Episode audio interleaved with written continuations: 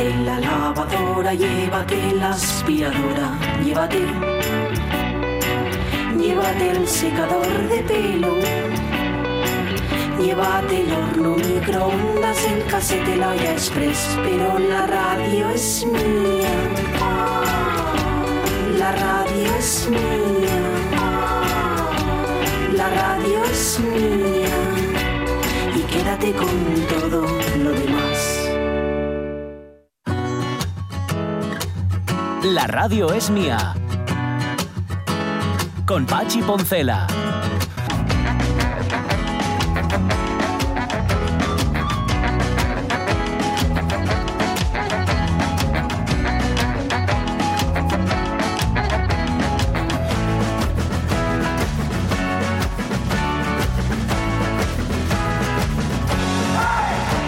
12 y 8 minutos de la mañana, nada, os explico. El problema estaba en el teléfono móvil de Javier Más, que en cuanto nos dio un fijo ya la cosa se conectó. Se mejoró. Que la telefonía tiene esto, que nos conecta y nos desconecta con una facilidad. Menos mal que no nos estaba escuchando ahora, ¿no? Mm. Porque aquí, hablando públicamente de querer quedarnos con todo lo demás, pues diría él, pues no, voy. quédate con todo lo demás, no, pobre. No, claro, por eso. Claro. No, no, pero fíjate que además que incluso él vino a Oviedo y podría, pero creo que se ha puesto una alarma en casa. Sí, ¿eh? ¿Sabes? Por si acaso de la que él está de viaje, o sea, se ha puesto una de estas que anuncian que te va a evitar todo, te va a evitar que te entren en casa. Y de hecho tienes una persona siempre al otro lado. Ahí me daría más miedo, fíjate, cuando escucho esa publicidad, es decir, Sí. sé que hay otra persona al otro lado cada vez que lo necesite, Sí, incluso cuando no lo necesite. Sí, sí. Ya han venido a verme. Bueno, se ha quedado Rubén Martínez un poco chafado, eh, pero bueno, también es cierto que. a poco, claro, ¿eh? normal. Claro, bueno, y a nosotros lógico. también, las cosas como son. Sí. No obstante, esta- estaba recuperando una, una imagen que me mandó el otro día. En una tienda se ha encontrado con, un- con lo que quería ser una, un sistema anti-insectos y por un error a la hora de poner el, Mm. hacer el cartel Ah, se sí. convirtió en una, eh, en una anti-incestos. Y tiene mucha gracia porque, claro, en la imagen este sistema anti-incestos trae, eh, pone una foto de la familia unida, pone a la madre, al padre y al niño en la cama, Sí. echados y cogidos, con lo cual Con- los incestos quedan terribles, ¿no? eso sí cuesta 2,45, ¿eh? Mm, Caro, caro no está. No sé si, si además de prevenir contra los bichos, te previene contra relaciones Malas intenciones. antinatura o contra natura, pues mucho mejor así.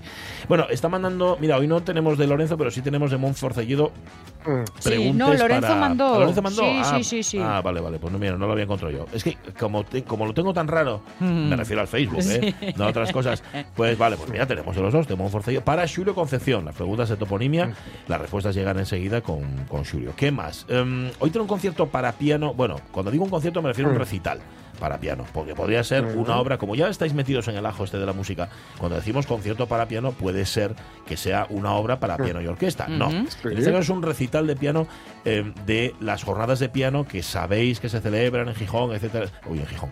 En Oviedo, etcétera, etcétera. No, en Gijón no se celebra, no. Hay otros conciertos en Gijón, pero las jornadas de piano no. Bueno, el asunto, em, que se lo trae Marta Tejido y además Sí. que tiene un programa precioso, precioso, con música de Liszt, de Schumann.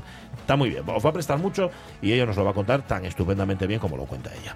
¿Qué más cosas tenemos? El Facebook. Hay que repasar vuestros momentos de valentía, incluso de osadía. Pero antes hay que repasar otras cosas. ¡Sa!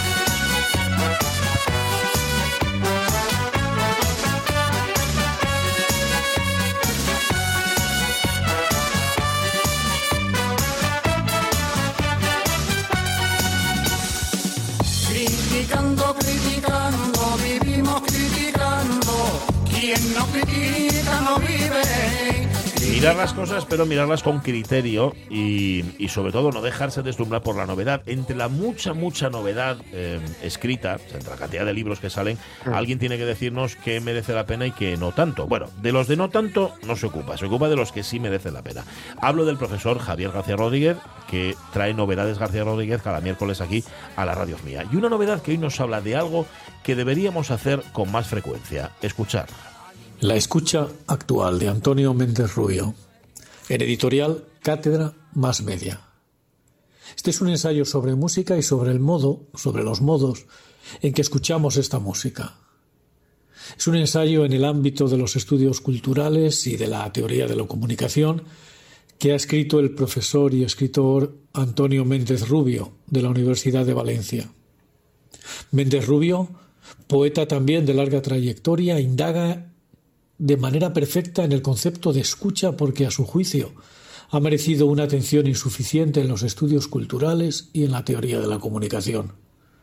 Por eso intenta un ensayo de aproximación tentativa, introductoria, que contribuya parcial, parcialmente al avance en la comprensión del papel crucial de la escucha en la cultura común. Para ello, Méndez Rubio hace una delimitación de la escucha como límite y también como límite sin límite. Plantea la existencia de un oído social que no puede evitar el estar politizado y que no puede evitar entreabrir la puerta a la crítica. Mientras la escucha ambiental exige un oído en movimiento, solicita una escucha como tabú, la escucha masiva surge de la cosificación de la música. Aboga por unos oídos capaces de mirar y lanza sus proclamas en favor de una lucha por escuchar. Si bien la escucha clásica solicita un fondo inaudible, la estética musical ha tendido siempre a un oído sublime. Méndez Rubio está a favor de una poética de la audiofonía, que parta de la soledad en común, de la subescucha y del oído raíz. ¿Qué pasa cuando escuchamos? Esa es la pregunta clave de este ensayo. Y la respuesta pasa por, por reflexionar sobre el lugar de la música, de sus estructuras sociales y políticas, de su integración en el curso individual y colectivo. Este libro, La escucha actual, lanza ideas, teorías, ejemplos, que pongan al lector en la tesitura de repensar su manera de escuchar como individuo y como masa social. Hay una política de la escucha, de los significados musicales, de la construcción de sentidos en los géneros, de las novedades que desbaratan el statu quo de la alta y la baja cultura. Méndez Rubio es un ensayista finísimo, potente, entregado. Conoce el paño musical y la comunicación y sus derivas. Este es un libro de teoría musical, de crítica musical, del modo en que los mensajes calan o nos resbalan, del modo en que algunas formas artísticas nos agotan o se agotan. Va sobre el modo de escuchar y también sobre el modo de vivir esta escucha, de compromiso en suma, y de la sociedad que se pone cascos para escuchar, pero acaba ensordecida. Una maravilla.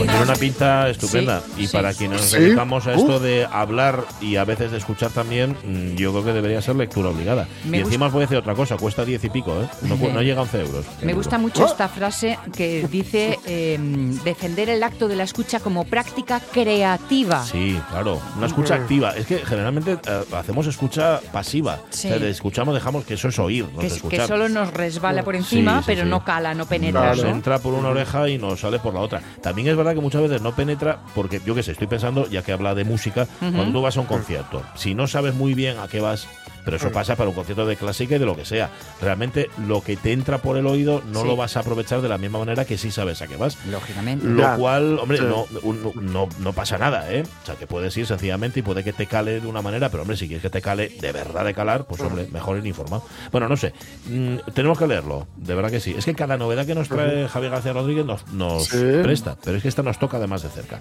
La escucha actual de Antonio Méndez Rubio. Si podéis, no os lo perdáis. Sin saber el daño que hacemos y el que podemos causar. No sabe el daño que está haciendo Javier García Rodríguez recomendándonos tantos libros. Ya no caben en casa, Javier. No sabemos qué hacer con los libros, aparte de leerlos, que eso sí sabíamos antes que hacer. Bueno, eh, las 12 y 16 minutos de la mañana. Hablemos de valentía. ¿Quién es ese atractivo y misterioso soldado? Boris Grushenko. Oh, lo siento, ya llevo dos estocadas. Tiene un rostro muy sensitivo, ¿verdad? Esa es la parte que se ve de mí. Gruchenko. ¿No es usted el joven cobarde del que habla todo San Petersburgo? No soy tan joven, 35 años. Y era muy poco en la vía. Tan poco que nada era. Y por no tener no tenía ni vergüenza en la cartera. Este es ni más ni menos que José Le Santiago Josele. haciendo Ándale. la versión de Romance de Valentía, pero no la versión oficial, sino la versión de Emilio el Moro. Bueno, es De tragarse de un bocado más de medio. Pero habla de valentía, que es justamente de lo que se trata y es de lo que hablamos hoy nosotros. Eh, hablamos de vuestra valentía, de aquella vez que la demostrasteis o aquellas veces en que la demostráis. Bueno, dice Rego para empezar, si Zelensky te parece valiente, no vives la realidad. Pues no, no, no parece ni valiente ni no, en este caso. Pero gracias, Rego. ¿eh?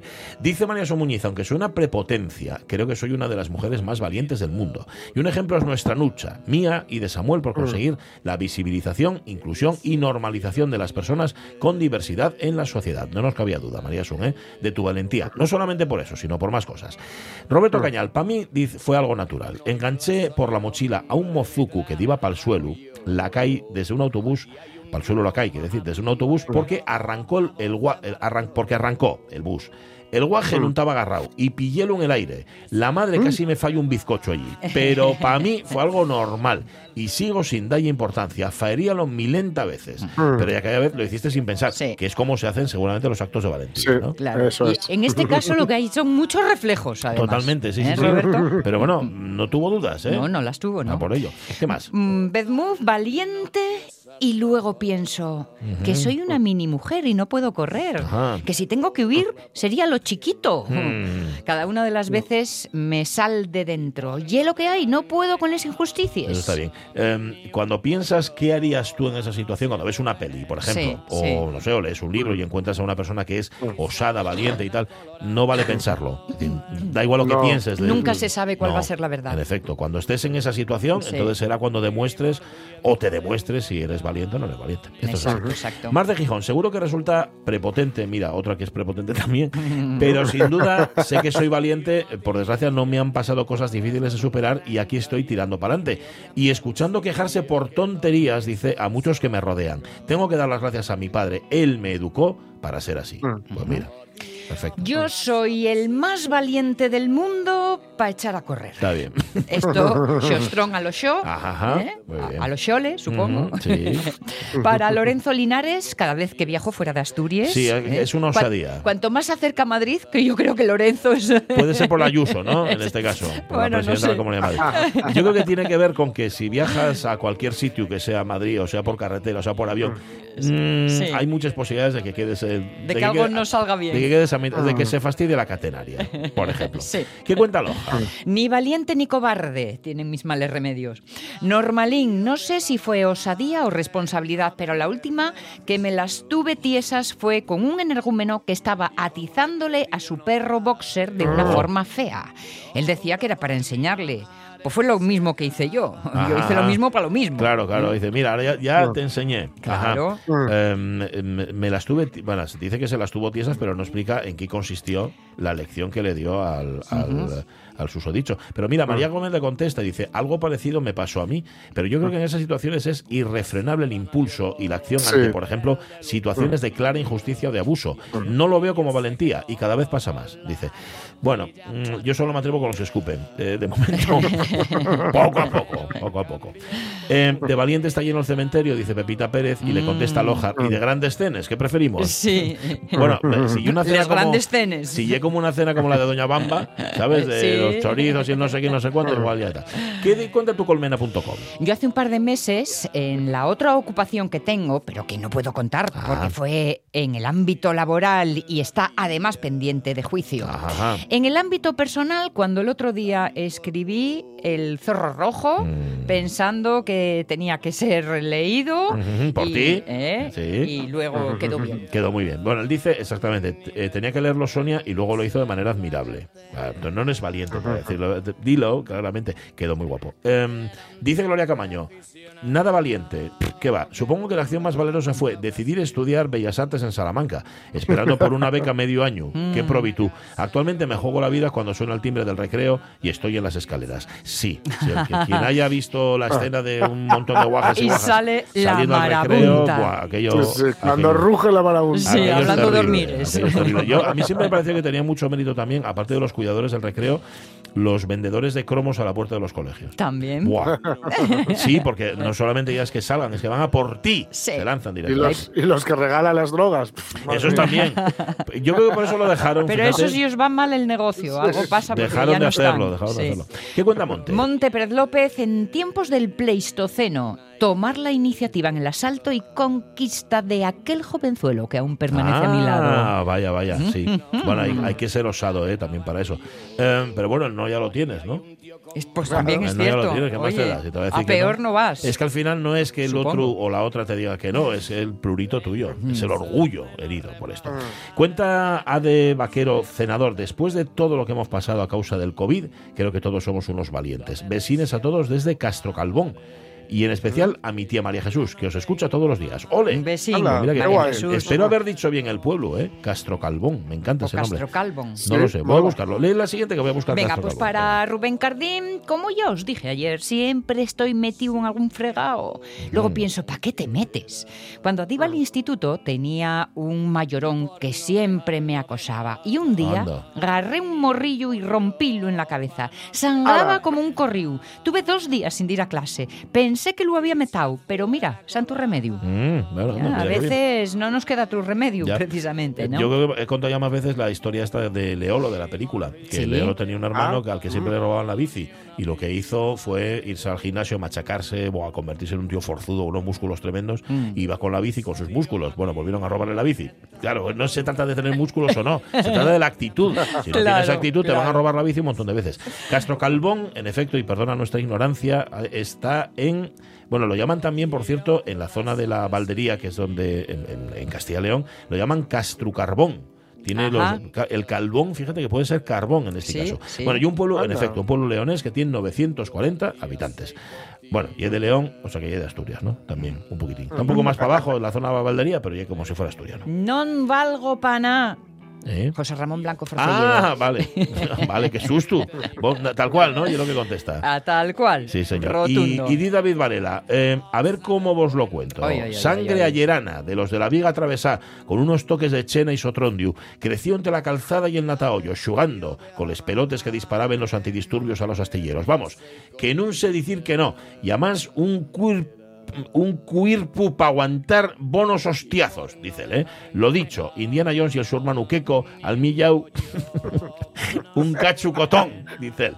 El hermano, el hermano el hermano de Queco Jones. Bien. El. Y nos pone una foto donde, en efecto, él también cambia el ídolo por una bolsa. Y añade, rite, rite, pero a ver quién va con Jorge Alonso a cantar tonada a un cementerio. Y es verdad. Es, de Eso verdad, es ¿no? verdad. Sí, señor. Eso es verdad. Oye, pero teníais un proyecto ahí que era muy guapo, ¿no? Que, pero eso, ¿eso Eh, quedó? hay que llevarlo a cabo. Lo que pasa es que David Varela está tan pillado de Sí. tiempo. Mm. No, no voy mal, pero lo suyo es, es tremendo, ¿no? Ujú, ujú. Entonces, sí, sí, tenemos la, la- No sabíamos todavía como si era Dark Tonada o Tonada Oscura, Ajá, ajá. Pero sí, al hilo de esta cosa tan guapa que, que hicimos de ir a cantar Mm, la, mionena, la mionena, perdón, Sí, eh, a, a, bueno, pues a una familia que, para enterrar a su madre, sí. pues se nos ocurrió esto de la tonada oscura, que, que viene como de costumbre, mm, de, igual, que, igual que la censura Mm. acentúa la creatividad, Sí, dicen, ¿no? pues la, la, la falta de recursos también. Es decir, eh, David Varela, cuando nos pusimos a hacer el ensayo, y subrayo lo de el ensayo, Hubo uno, me ¿eh? dijo, Neno, tú no vas a cantar esto en la, en la nota en la que hay que cantarlo, en la vida. Así que, así que Bueno, te lo voy a bajar un poquitín y te lo voy a arreglar por ti. Y nos salió la tonada oscura. Muy guapo. Lo que pasa a David y que lleva más el hueyu que el papu. Y es decir, o- o, cerebro para urdir Sí. actividades y cosas guapas que hacer y todo, todo, Ujú. tien- pero claro, 24 horas, amiguín, Ya. lo que te son, Y luego, no dan para mucho. luego que lo contraten demasiado. Yo creo que se están pasando un poco. Bueno, Alicia García López, y vamos rematando ya, más que por valiente, hice muchas cosas. Y uno fue en Castropol, que no lo conocía. Dice que fue más inconsciente que otra cosa. Y entré por una calle estrecha y pendiente. La cosa fue que llegué hasta el final y no se podía dar la vuelta. Y con una curva tuve que subir marcha atrás y telita, ¿eh? con la pendiente. Pero no iba yo sola, llevaba a mi padre. Padre, que no podía Mm. caminar, cuando llegué arriba otra vez, marcha atrás, no me lo podía creer que fuera capaz de subir de esa forma por una calle tan pendiente y estrecha. Ahí, campeona. Pura inconsciencia. Bueno, Sí, señor. rematamos. Luis José Luis Vigila José. Escalera, el día que entré en una iglesia y dije cual Indiana Jones, sí quiero. sí. Ya lo estaban esperando, de bien, todas sí, formas. ¿eh? señor. Bueno, gracias, oyentes de la radio mía, por compartir estos momentos de valentía con nosotros. De tragarse de un bocado más de medio salchichón. Se le llena la boca a José Le, ¿eh? Sí, totalmente. Fue por una vaca blanca que estaba recién parida en campos de Salamanca. No en vista vaca bonita, no porcaria. Bueno, es que tienen de todo en Castro Carbón, estoy viendo aquí, o Castro Calbón. Tienen eh, ruinas de un castillo, tienen, claro, como el nombre lo indica, restos de un castro, la ermita de Nuestra Señora del Castro, un puente de hierro. Bueno, sí, tienen de todo. Bueno, Pues aparte de ir a verlo, yo estaba pensando en que efectivamente, mira, hay que ir a ese pueblo, Sí. sin duda, Castro Carbón, Sí, sí. y hay que convencer a José Le para que grabe un disco de tangos. Pues mira, no estaría mal, con esa voz arrastrada, ¿eh? Ah, está bien, está bien. Bueno, 12 y 27 minutos de la mañana. Y, eh, fuimos muy lejos igual, hasta Castro Carbón. Igual nos quedamos un poco antes, ¿eh? A ver.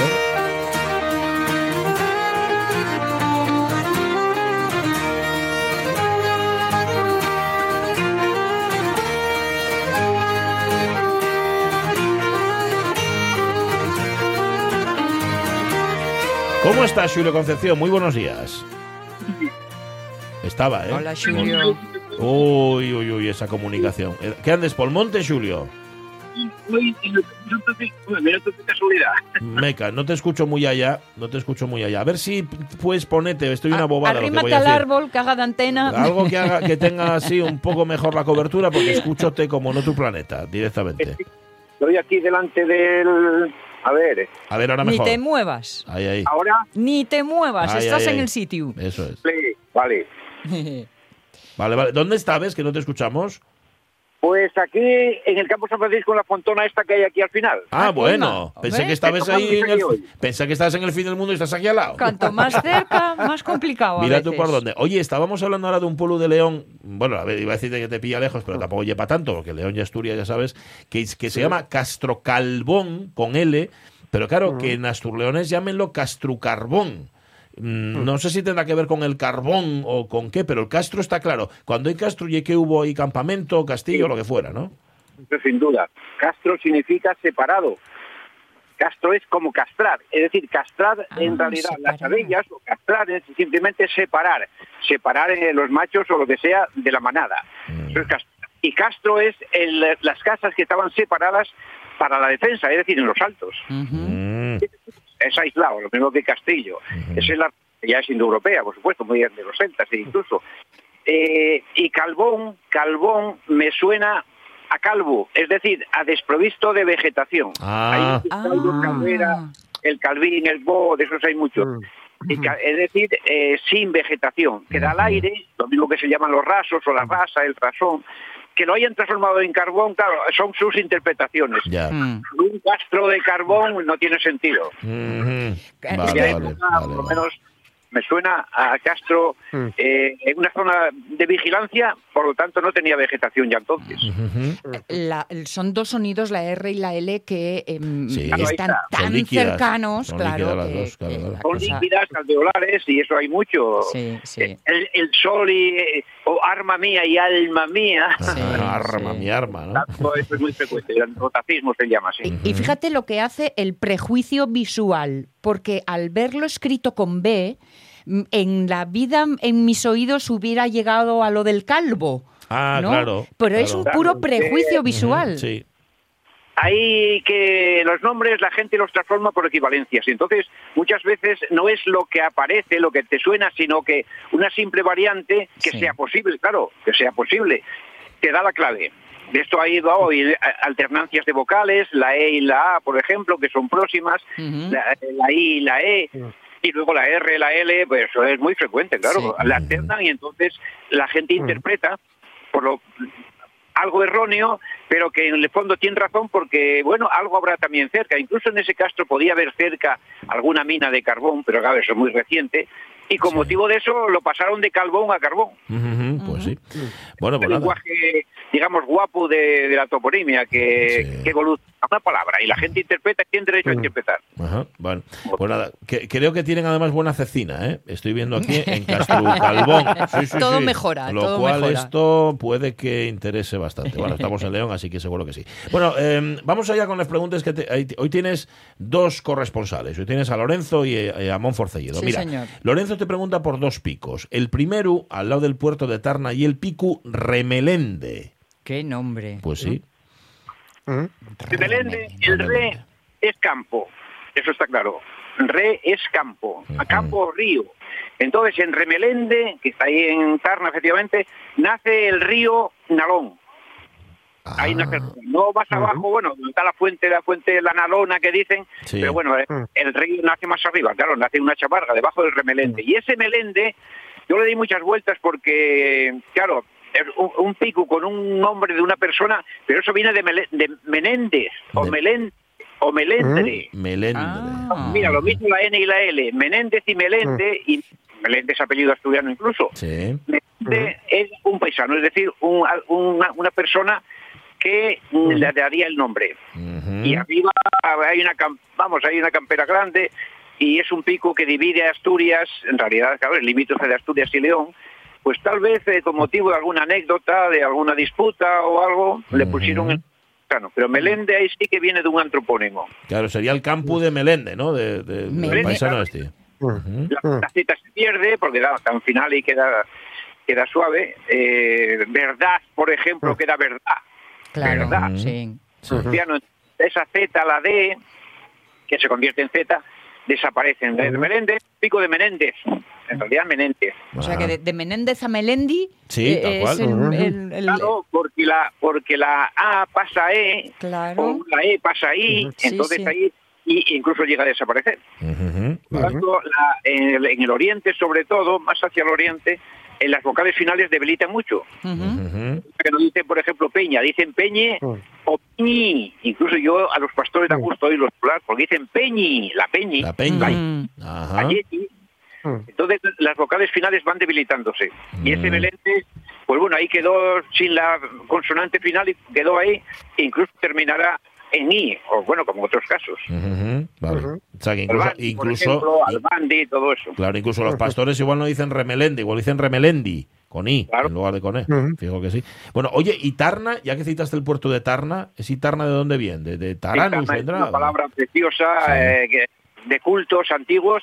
Si te das cuenta, y al, al- al subir o bajar por la carretera, si te fijas en la parte de la peña, verás cantidad de manchas blancas de la peña eh, Oxiza, que tiene mineral de hierro y está acribillada por los rayos, porque Tarna es la divinidad de los rayos.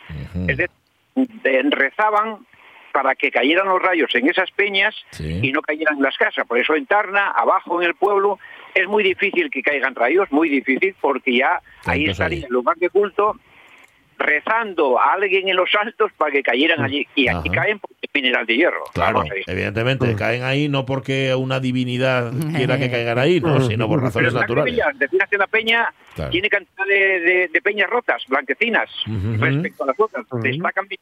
Y en época de tormentas y eso, bueno, no hay que fiarse mucho, hay que pasar un poco rápido, Ya, ¿sabes? ya, no vaya a ser, no vaya a ser. Vale, vale, pues mira. Oye, y nos pregunta también Lorenzo Linares, estoy allí en la Sierra del Cuera, por el pico Turbina.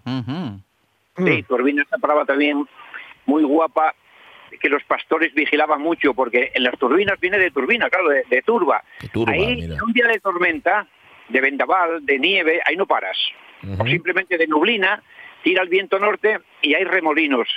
Turbina, eh, el esturbín, por ejemplo, el esturbín de Valverde ahí en ayer, a mí me tiene cogido arriba en días de, de poco de nieve y tal, y no paras arriba, ¿eh? Por lo tanto, es el lugar de la turba, es decir, de turbio y de, no, no, y de giros del aire, o sea, que te lleva la... Y el pico turbina en el cuera, vamos, lo más expuesto, es, es- expuesto que hay, por supuesto. Hay un pico que se llama Esturbín. Qué guapo. Esturbín. El Esturbín, el, Esturbín, el pico que está en ayer, lindando ya con, con León. Ajá. Esturbín.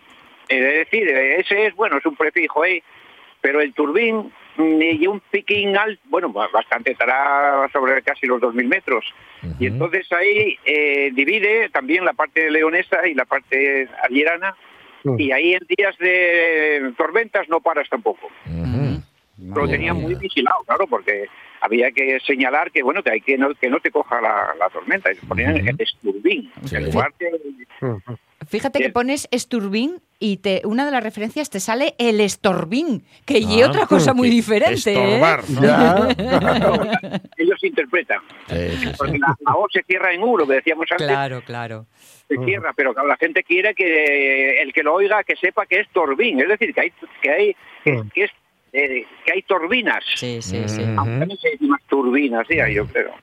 Estaba pensando, fíjate, en A una... mí puede ser que lo, lo identifique con estorba, por ejemplo, que estorbo. Claro, la- si hay una palabra que es estorbar, pues eh, que, que en el fondo yo creo que puede venir de lo mismo. Pues igual, Sí, claro, podría, pues podría igual. venir, sí. Que estorba, que estorba. Algo que dificulta. Eh, estaba espe- eh, una, una expresión que utilizaban en mi casa, que yo ya escuché fuera de mi casa también, que ye, eh, hablar de- del turbón, que ye, cuando mi, mi madre cuando estaba el tiempo muy revuelto, Sí. decía, está de turbón. Sí, decía. Está de turbón. Pues es lo mismo, es lo mismo, es, es un, tor- es un turbón, efectivamente. No hay torbonear. La palabra torbonear se usa mucho en las montañas porque es esa, esa ventisca de nieve que no te deja andar. Cuando está torboneando, andas Sí. con mucha dificultad. Ah, Vale. Bueno, pues esas eran las preguntas de Lorenzo Linares. Y ahora tenemos una de Monforcelledo que dice, a ver, el sitio y el prau donde tiene la casa mi hermano llámase el Foru, con F. No deja de ser curioso ese nombre. El Foru, como si fuera el foro, pero Sí. acabó en U. Dice que no hay saca semella con nada. ¿Qué, qué, qué saques tú, Julio, al Foru? Bueno, foro, foro, bueno, la U final de asturiana, claro. Foro, forum, eh, yo creo que hace referencia a la- a- al foro. Es decir, foro es reunión. El foro es el espacio público donde se reunía la gente. El foro. Y aforamiento es tener, digamos, público. Están allí aforados, reunidos. Sí. Esto aplicado a un... Si es que antes ahí podía haber tierras sembradas o praos concentrados, eran los espacios, de, digamos, comunales donde la gente tenía una propiedad, una propiedad comunera, que incluso a veces no era de ella, era de uso normal, como las morteras, las herías, las cortinas, los cortinales. Porque yo conozco, hay un prau que se llama el aforamiento, el aforamiento, y dicen los vecinos, los paisanos, que ya era donde, eh, ya era de la iglesia, había que pagar unos impuestos y tenías unos derechos. Ah, Es decir, semabas, eh, también pagabas algo, pero en relación con otros vecinos. Entonces eso me suena al, al- al lugar eh, comuñero, Sí. espacial, donde todo el mundo antes tenía una pequeña propiedad, tipo mortera, una mortera. ah una, una mortera, una mortera y es lo mismo, o sea, es, es sin nombre, que ya apellido también, mortera, vendría Sí. de ahí, de, esa, de ese Sí, espacio comunal. viene- claro, hay dos teorías, que viene de mortuaria, es decir, de, la- de- de- de las fincas que llevaban, que pertenecían a las manos muertas, de ahí vendría, que eran los monasterios y los nobles, pero que daban a los vecinos para trabajarlas. Entonces, mortera Bien. puede venir de. Yo creo que también hay un derecho de morada, podría venir de el derecho de los moradores, de moratera, la morada, el derecho de morada. Vale, vale. vale. Pero ese foro me suena a una iría. Si no está muy lejos de un pueblo y pudo ser, pudo haber, pregunta a José Ramón, si pudo haber tierras sembradas, fue un espacio comunal, comuñero, de, de mucha gente, pero que a veces no tenían la propiedad, Mm. simplemente el uso. Si te marchabas del pueblo, no lo podías vender, quedaba para otro. Claro. Anda, Entonces, son claro. solidarios, ¿eh? Por la lógica de la vida en la naturaleza, ¿cuántas palabras tienen que ver precisamente con la unión de esfuerzos? Ujú, pues sí. Mira, hay una palabra ahí en, en caso que son les medies cuadrilles, medies cuadrilles, que era una media cuadrilla que podían ser, yo calculé, unos 500 metros cuadrados, que daban a la que se casaba en el pueblo, al que Ajá. se casaba en el pueblo. Pero si marchabas, no te lo vendías, quedaba para el siguiente que se casara. Vale, bien, bien, está bien eso. Podías comer. O sea, Ajá. usufructo. ¿Y cómo y el nombre que Regalo de dijiste? bodas, hombre, regalo de Regalo bodas. de bodas. ¿Cómo y el nombre que dijiste, Julio? Medies, ¿cómo y- Medies cuadrilles. Medies cuadrilles. muy bien. Es medies cuadrilles, son unas fincas que hay ahí por Bezanes o por ahí, les medies cuadrilles. Jolín. Qué cosa más guapo. Me decía un paisano, dice, sí, cuando te casabas, dábantelo, pero si marchabas a beber, el, pre- eh, echabaslo allí para que Claro, viniera. Claro, claro, no lo lleves contigo. Hay que entender que una cuadrilla entonces es una medida de, de, de- Sí. Superficie. Eso, gracias. Era una medida, no sé exactamente de cuántos metros, eh, pero el día güey, sería ser un día güey, yo creo en este caso, media- eh, la- la media cuadrilla sería medio día de güey, y un día de güey son mil metros Claro. más o menos.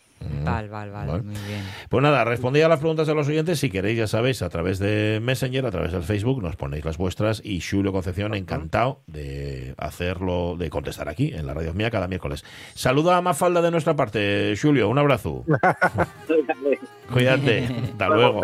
Hasta luego. Mira, nos explica, nos explica David Varela lo de estorbín, esturbín, Sí. que es la, la metafonía ayerana, que Eso hielo es. de hacer, eh, hacer cambiar las vocales. cerrar las vocales. Eso es una tornada de Sí. vocales. Por ejemplo, cuerpo, cuerpo, Sí. que él utiliza además en su mensaje. Ah. El Gato, pirru. geto, el perro, el pirru, pirru, correcto, sí. eso es. Vale. Pues eso en la zona de sí. eh, Ayerichena es bastante habitual. Gracias, Varela. 12 y 42 minutos de la mañana. Ponme a Schumann, por favor. Du meine Seele, du mein Herz, du meine Form, oh du mein Schmerz, du meine Welt, in der ich lebe, mein Himmel, du Schumann, que es, eh, sirve de sintonía a este tiempo de música con Marta Teijido, pero que además también va a ser en buena medida protagonista de la sección de hoy. Marta es. ¿qué tal, Marta? ¿Cómo estás? Buenos Hola, días. buenos días a todos. Muy bien, muy bien. Bueno, decíamos en, en- en parte de un, de un conciertazo, que este va a ser un recital por el pianista que viene y por el programa, por las dos cosas, ¿eh? Eso es, eso es. Hoy hablábamos de las jornadas de piano que dan comienzo precisamente este sábado. Vamos Sí. a tener a una joven promesa, bueno, ya no promesa, porque nada más y nada menos que con 22 años ha ganado la medalla de oro eh, del concurso internacional Tchaikovsky. Alexander Kantorov Sí. se apellida. Eh, decir que estas jornadas de piano, que dan comienzo, como digo, sábado a las 8 de la tarde en el Auditorio de Oviedo, van a durar hasta a lo largo de todo el año, hasta junio.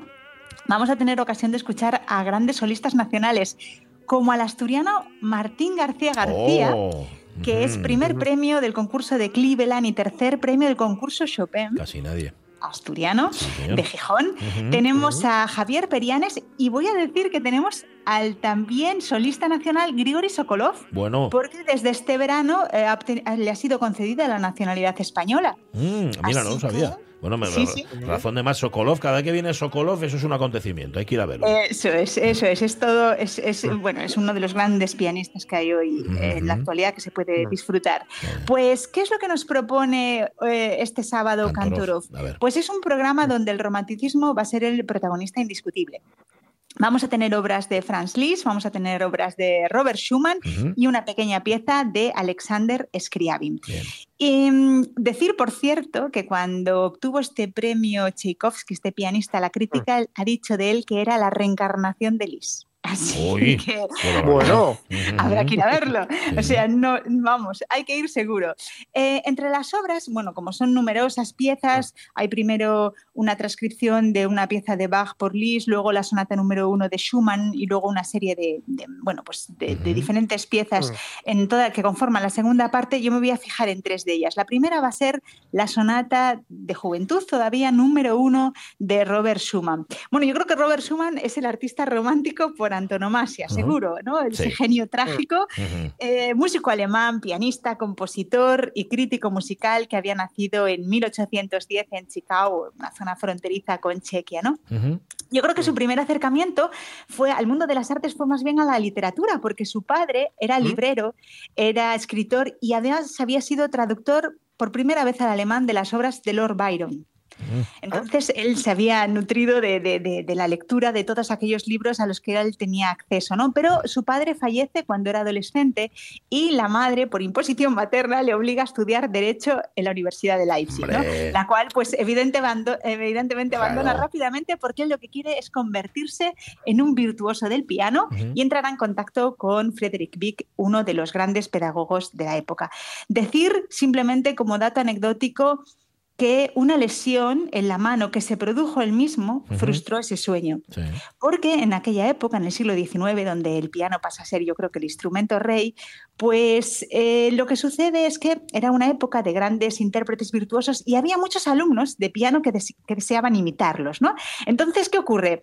Eh, al mismo tiempo surgen una serie de inventos que eran de lo más estrambótico que nos pudiéramos imaginar, con el fin de que iban a acelerar ese proceso. Y resulta que Schumann también se sintió atraído por estos artilugios y no se le ocurrió más que crear un aparato, una especie de sujeción externa que lo que hacía era supuestamente fortalecerle el anular de la mano derecha y lo que acabó fue creándole una parálisis en el dedo y tuvo que abandonar eh, su carrera como concertista. Vamos a empezar esto como nada dato anecdótico, pero bueno, podríamos hablar de los instrumentos que se desarrollaron en el siglo XIX, unos auténticos eso, artilugios. eh, Ahí lo tienes bueno, que contar un día, eso, muy interesante. eso lo tenemos que contar, sí, porque de verdad que parecen casi de fantasía, como para crear un museo con ellos, ¿no?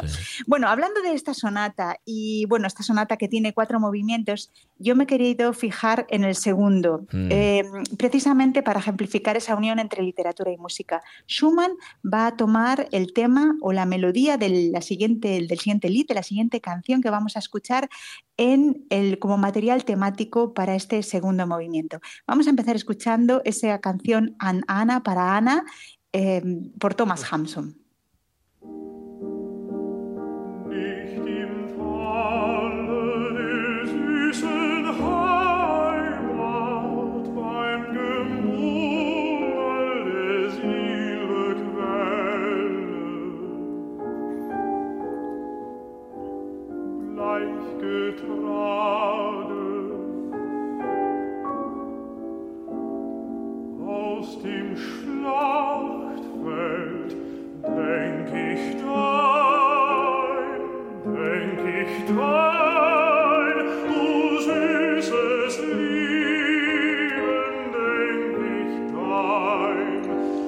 Tema inicial Ujú. lo vamos a poder escuchar ahora en el inicio del área, el segundo movimiento de la sonata para piano. Qué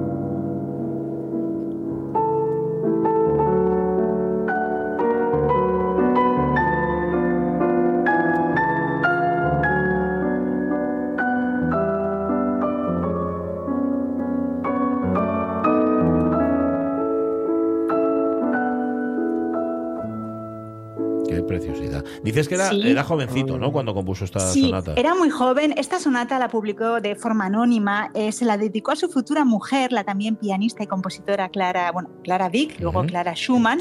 Decir, que esto como anécdota, he comentado antes que él para perfeccionarse en el piano había acudido a las clases de Frederick Vick.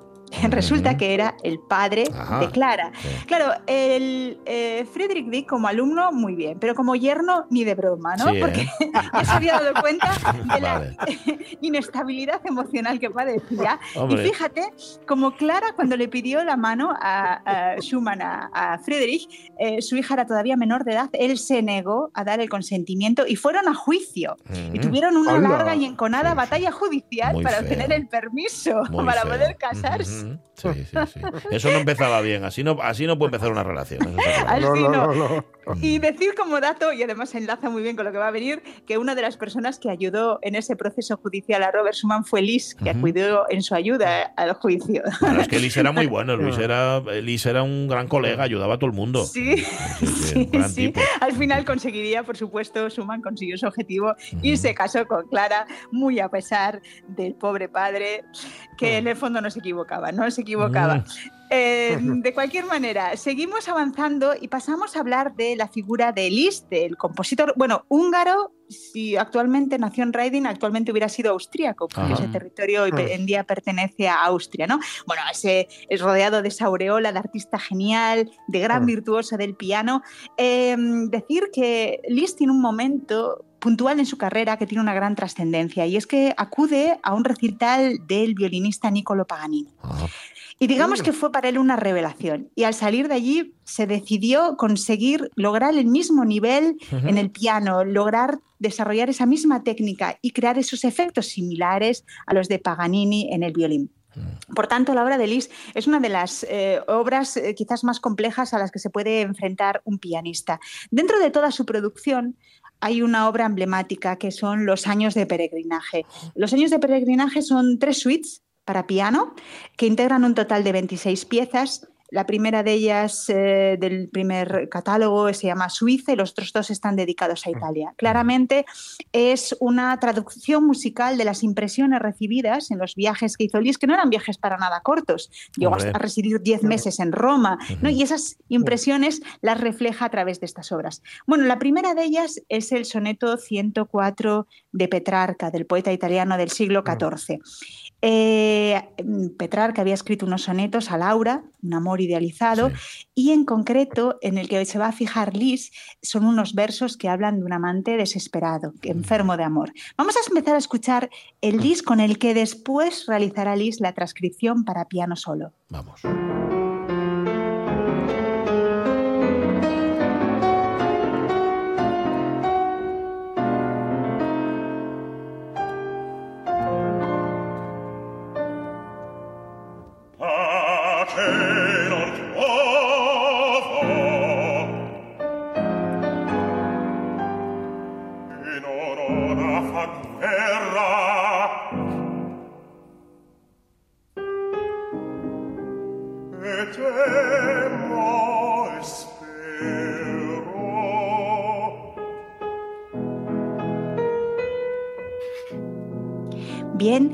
Se le, ve agobiado, ¿eh? Dice que dice Pache non trovo, dice algo, no, no encuentro la paz. Paz dice no encuentro paz ni puedo hacer la guerra, dicen los versos, ¿no? Eh, pues de esta obra eh, vamos a escuchar perfectamente, además es prácticamente igual todo el arranque de la pieza para piano, el soneto 104 de Petrarca.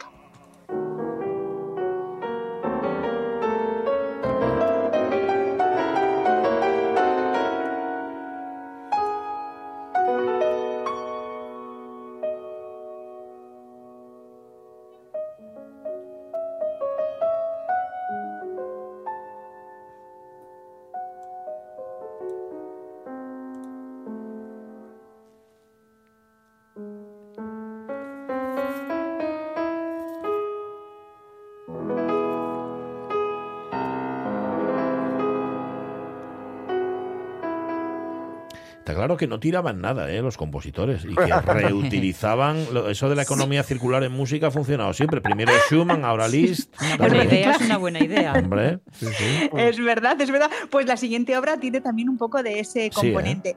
Em, vamos a ver, el título es, a ver, em, Pachi, que tú siempre me preguntas a mí por el alemán. Yo di- dime ahora si lo hago bien en francés, ¿eh? Que esto no es lo mío. A ver, el título es Après una lecture du don. Ah, Casi. Eh, sí, perfecto. Venga, dilo tú. Eh, se, se dices di- se diría correctamente después de una lectura de Dante. Vale, decir. Es la forma correcta de decirlo. Ajá. Vale, bueno, lo dejamos ahí. Eh, como digo, eh, se basa en la obra La Divina Comedia de Dante, del poeta italiano del siglo XIII, inspirado en ella, pero en concreto en, digamos que un poema homónimo que escribe eh, siglos más tarde Víctor Hugo. Víctor Hugo el escritor era un gran amigo de Lis, eh, ambos sentían una admiración mutua y eh, de hecho Lis en muchas ocasiones utiliza versos, poemas de Víctor Hugo para ponerles, para, bueno, pues para ponerles música. Vamos a empezar escuchando una de las obras más complejas de toda la literatura pianística. Es un auténtico reto poder tocar eh, esta obra. Eh, vamos a empezar escuchando una introducción donde Lis intenta recrear esa entrada al inframundo y lo va a hacer a través del uso de lo que se llamará un tritono, una relación interválica de tres tonos que en la Edad Media era denominada diabolus en música porque producía una disonancia que debía ser siempre evitada. Vamos a escucharlo.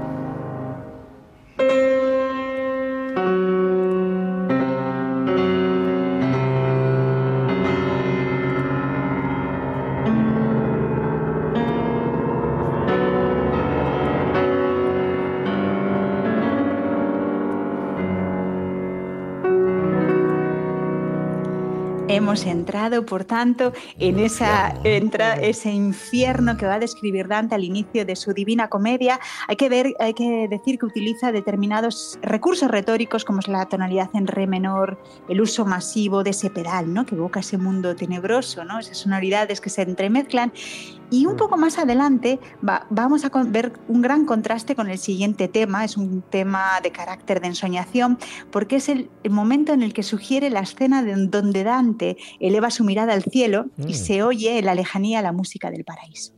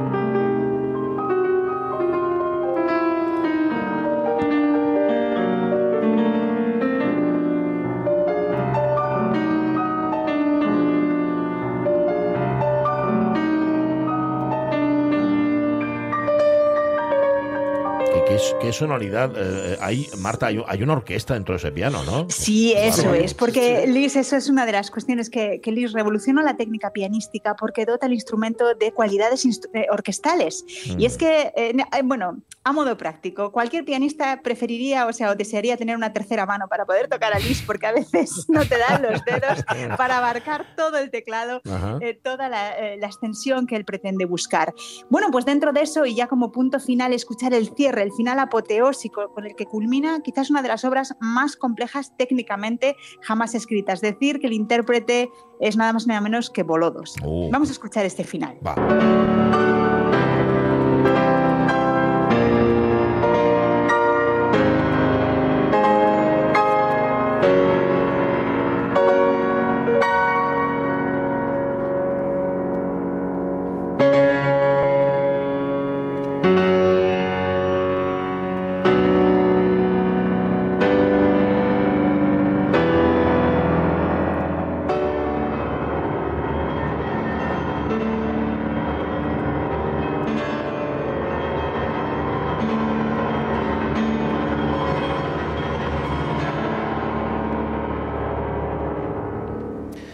Casi sonata, porque es una fantasía casi sí, es una sonata. casi sonata, Después sí, de una eso lectura de es. Dante, la podemos escuchar este sábado a partir de las, creo que es de las 8, en el auditorio, con Alexander Kantorov, que es uno de los jóvenes leones del piano actual, y obras de Schumann y de- del propio Liszt, de Scriabin, de, de, de Bach, adaptado por Liszt. Bueno, va a ser un conciertazo y no os lo podéis perder.